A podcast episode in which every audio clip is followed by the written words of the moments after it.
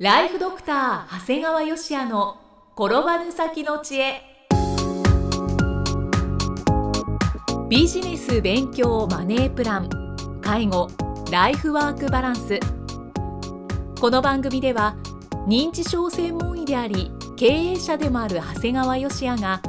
人生を10倍豊かにする知恵をお届けします。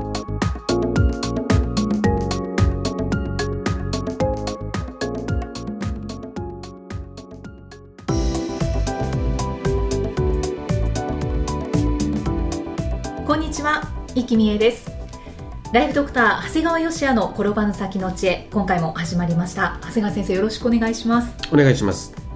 さあ今回はどのようなお話でしょうか？えー今回はね山を登る人山を作る人ですね最近こう分野に関わらず生き方にはこう2種類あるのかなと思うんですね。それは山を登るか作るか。そうなんです。よいわゆるこう従来の組織の中で確実に山を登っていく人とはい。もう逆にそんな山無視して自分で新しい山を作ってしまう人ですね。うん。だからもう本当にあの医療でいけばね大学や大病院といった組織の中でこう生きてる人もいればはい。もう新しい組織を作り新しい価値観を生み出してるっていう人もやっぱりいるんだよね。勤務医か開業医かというまあまあ、開業医でも、まあ、あのそうですね。あの新しい価値観を生み出してるか生み出してないかの違いはまたあるんですが、うんはい。まあ、もちろんねどちらがいいとか悪いとかいったそういった単純な話ではなくてね。ただ言えることはもうやっぱり従来の組織が時代の変化についていけないいわゆる組織疲労を起こしてるってことも事実なんですよね。うん。はい。で先日もね僕以外勤務医の先生が3人という対談形式の取材を受けたんですよ。はい。で取材の趣旨っていうのは専門外の医者がどうやったら認知症の診察ができるかということになったんだねただね結局最後には専門知識の議論になっちゃって結論も出なかったんだね。あそうなんですね。これねまるでね患者さんが恐る恐るお医者さんに質問をしこういうことがわからないんですけどって言ったらもう一方的に専門的知識を押し付けられ結果的に何も聞けなかったって印象なんだよね。うん。だからもう少しこう取材目的に沿った議論をすべきだったと思うし僕はできるだけそういうふうに振ろうとしてたんだけどやっぱり分かんないんだねなんか趣旨からどんどんそれちゃうすれて結局自分たちの議論になっちゃう。うんで今回の会議ってね本当に現在の医療の問題点の縮図だなと思ったんだよね。確かに彼ら3人はね、はい。まあ、確かにこう勤務医として一生懸命やってんだけどやっぱりねダイレクトにこう経営者ではないもんだから自分たちがしてることが患者さんのどんな問題を解決してるのかってすごい素朴なことが分かってないんだよね。だから実際そういう視点が欠けてるもんだからさこんだけだって考えてみてくださいよ。医療が世の中進歩してるのにさこう民間療法は現れるしさうん。健康本が出てくればミリオンセラーになるやってことだよね。そうですね。これね確かにその民間療法なんていい加減だとか健康本なんていい加減だって言えることは簡単なんだけどでもこれってね患者さんが医療に満足してないってことなんだよね、で今回の議論でもそうなんだけど今回の議論でじゃあどうやって専門外の先生が認知症の治療をするんだひいてはそのことがどうやって患者さんの問題解決につながるのかっていうことをやっぱり全然考えてないもんだからうんで今みたいな現実になってるんですよということなんだよね。もったいないですしその患者さんのどんな問題を解決できるのかっていう視点がないと何のためにやってるのかって、うんだからもうやっぱり山を登ってる人ってもう自然に分からなくなっちゃうんだろうね一般の人たちのことがね。はいだ僕はやっぱこれからの時代って歴史的に見ると明治維新やそれこそ第二次世界大戦並みの変化が起こると思うんだよね。もうその時は本当に今ある多くの山ってかなり崩壊して最終的にはこう無数の小山があるような社会になると思うんだよね。あだからこれある人が言ってたんだけどーはい凡人は山を登り賢人は山を作る。もうですからもうこれからの時代はまあいいやまあ組織みたいな山登ってる時代じゃないよってもう賢い人はみんな山自分で作っちゃうんだよあなんか以前長谷川先生から「イキさんは新しい山でもなくうん。もともとあった山でもなく、うん。裾野にいそうだねって言われたことがありますけども、そうそうもうそれ以下の人やね。凡人でも賢人でもないということか。あの新しい山を作りたいです。そうですね。はい。あのまあとりあえず僕は新しい山をいっぱい作ってますので、はい。はい。まあ、そんな僕のもう一つ一つの山としてねはい。平成25年6月にあのインテリアデザイナーやコピーライター一級建築士看護学科の教授介護支援専門医の方々と一般社団法人キャーリングデザインを作ったんですね、はい。まあ、この話は前もしたことがあるんだけどもそうですね。まあ、もう一度説明すると本当に平成12年4月に介護保険が導入された時ってもうそのいわゆるこう机だとか車椅子だとかベッドとか住宅改修なんかもうデザインどころじゃなかったんだよね、まずは商品を提供しようってことででもさすがに今介護保険が始まって15年経つもんだからやっぱりデザインへの要望も高くなってきて、はい。まあ、そんな現状をね、えー理事の一人であるコピーライターの岩崎さんがですねケアは美しい道具を探していたなんていうふうに、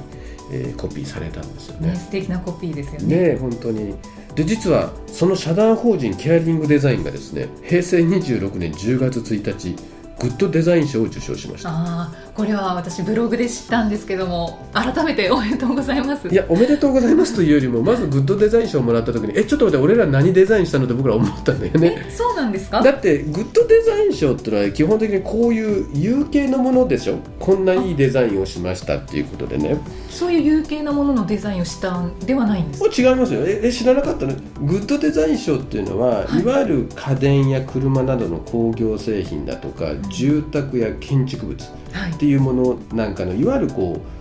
うあの有形のものからねはい。いわゆるこうサービスやソフトウェアやコミュニケーションビジネスモデルみたいなこう無形のものにまで対象があるわけなんですよなるほど。だから実は今回社団法人ケアリングデザインがこういただいたのはこのいわゆるこういったこう今までのいわゆるデザインのなかった分野に新しいデザインを取り入れました。ケアに対して新しいデザイン入れましたという我々の取り組みという無形なものに対して受賞したわけ。取り組みに対取りして組みに対していただいたグッドデザイン。賞いやそれだとねまたより一層嬉しいですよね。そうなんです。よ我々の取り組みって、まあ、確かにいい取り組みだなとは思ってましたよ、うん。だからグッドデザイン賞もう見てるじゃんみたいな感じでなるほど気づいてくれたっていう。そうそうそう。だからいい話じゃない、そうですね。ケアは美しい道具を探していた。なんかねグッドデザイン賞ですよ。うん。素敵ですね、あの、まあ、こんな社団法人も私が作ってる新しい山と言えるわけなんですけども。はい。まあ、あの実は平成25年10月までは限定開催だったんですがもう実は平成26年4月からは西武池袋店でもう常設店になっていますで10月22日から11月3日まではもう13日間の大幅に延長してまたケアリングデザイン展というものがあのやっていましたので、まああのまあ、常設展もありますし毎年2週間近くの特別展もやるようになったというのが、まあ、これ来年も同じようにやり続けていきますので、うん。まあ、皆さんもですね例えば自分の家の住宅改修をするだとかあの車椅子買うだとかっていう時にそのいわゆるこの今回グッドデザイン賞を取ったですね、はいカイリングデザインのあのホームページなんかで見てそこで紹介しているようなものをですね選んでもらうといいと思うし、まあ、当然設計施工に対してまでもあのこの社団法人で対応しますのでぜひ検討いただければいいかなと思ってるんですね。ねえもうリスナーの方で行かれた方もいらっしゃるかもしれませんよね。そうですね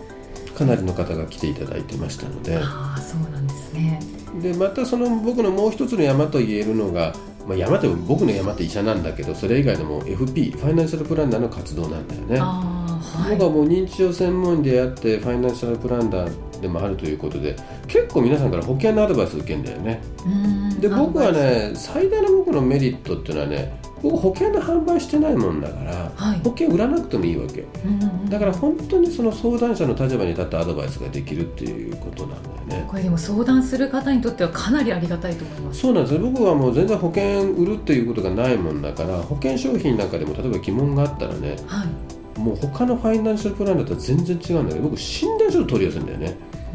これは保険請求の際の診断書を取り寄せるはい。これ専門医として本当に保険給付をできるかどうかを検討するんだよねうんで結構医者やってるとねせっかく僕が書いた診断書にこういろいろ難癖つけてくる保険会社もいるんだよねへこれね分かりやすいこと言うとねえ。はい皆さんは払ってほしいアマなんですアマチュアはい。に対して払いたくないプロである保険会社がいるんだよねそんな戦い負けるに決まってんだよね。そうですね。だからその時に専門医としてできるだけ患者さんをサポートしたいと考えてるもんだからだから実際こう保険自体優れてるんだけど診断書の様式があまりに不備だから僕おすすめしてない保険っていうのもあるんですよね。ああそうなんですね。じゃあその診断書の様式で判断もされてする時がありますね。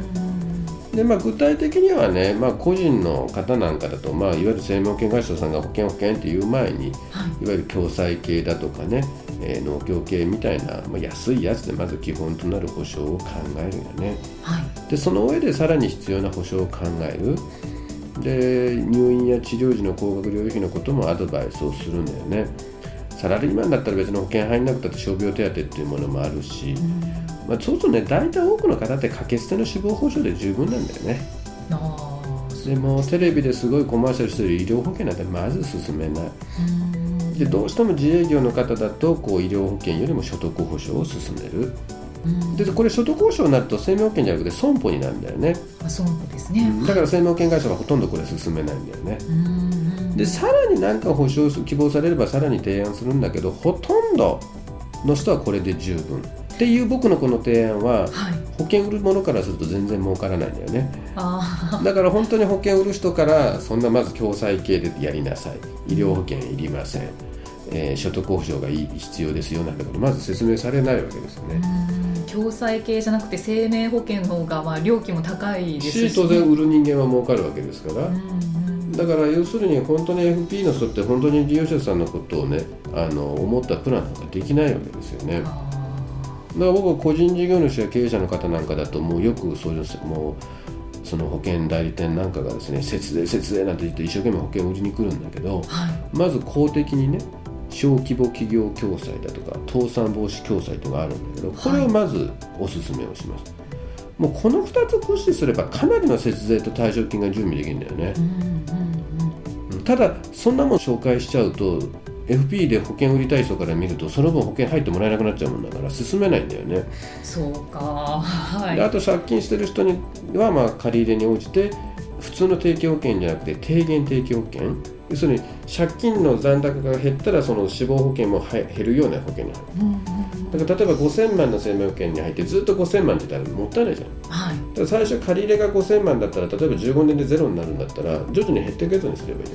うん、そしたら下手すら掛け金半分になるわけよね。ねそれすごくいいですよね。っていうことなんだよね、うん、こういったものを僕はお勧めしてるんだよね、うん、ただ今僕が言ったことってほとんど保険販売としては利益にならないことばっかなんだよね。ですから皆さんがまあこれ普通のファイナンシャルプランナーや保険代理店に相談しても今みたいなアドバイスはほとんどもらえない。あの長谷川先生ぶしつけなんですけども、うん、これは無償でアドバイスをされてるんですか？無償でやってるよ多分、えー、まあ、ただだから別にそんなたくさん来られても困るんやけど、まあ、知り合いの人が聞いたらこうしてあげしたらっていうふうに、ああそうなんですね、うん、周りの人はいいですね。そうなんです、は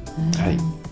まあただまあその中でまたさらに保険入りたいという人があれば適切な方を僕がご紹介をするというような形をと、ね、なるほど、まあ、こんなのが僕の最近の新しい山です。ので。ね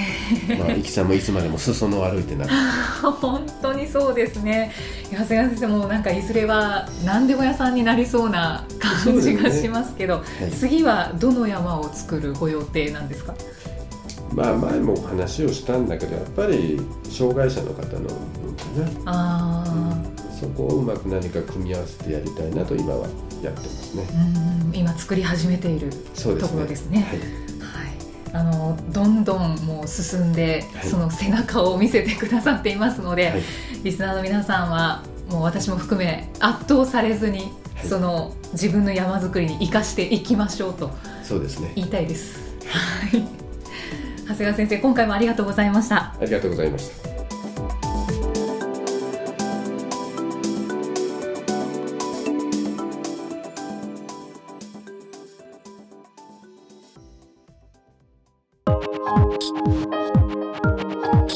今日の放送はいかがでしたか？番組ではご感想や長谷川よしあへのご質問をお待ちしています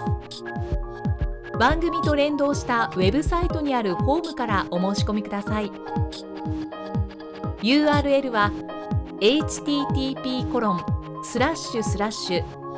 brain-gr.com スラッシュ podcast スラッシュ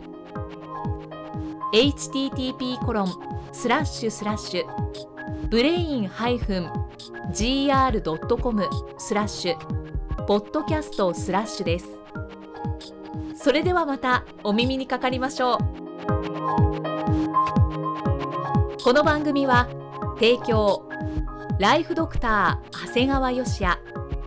プロデュースキクタス。ナレーションは生きみえによりお送りいたしました。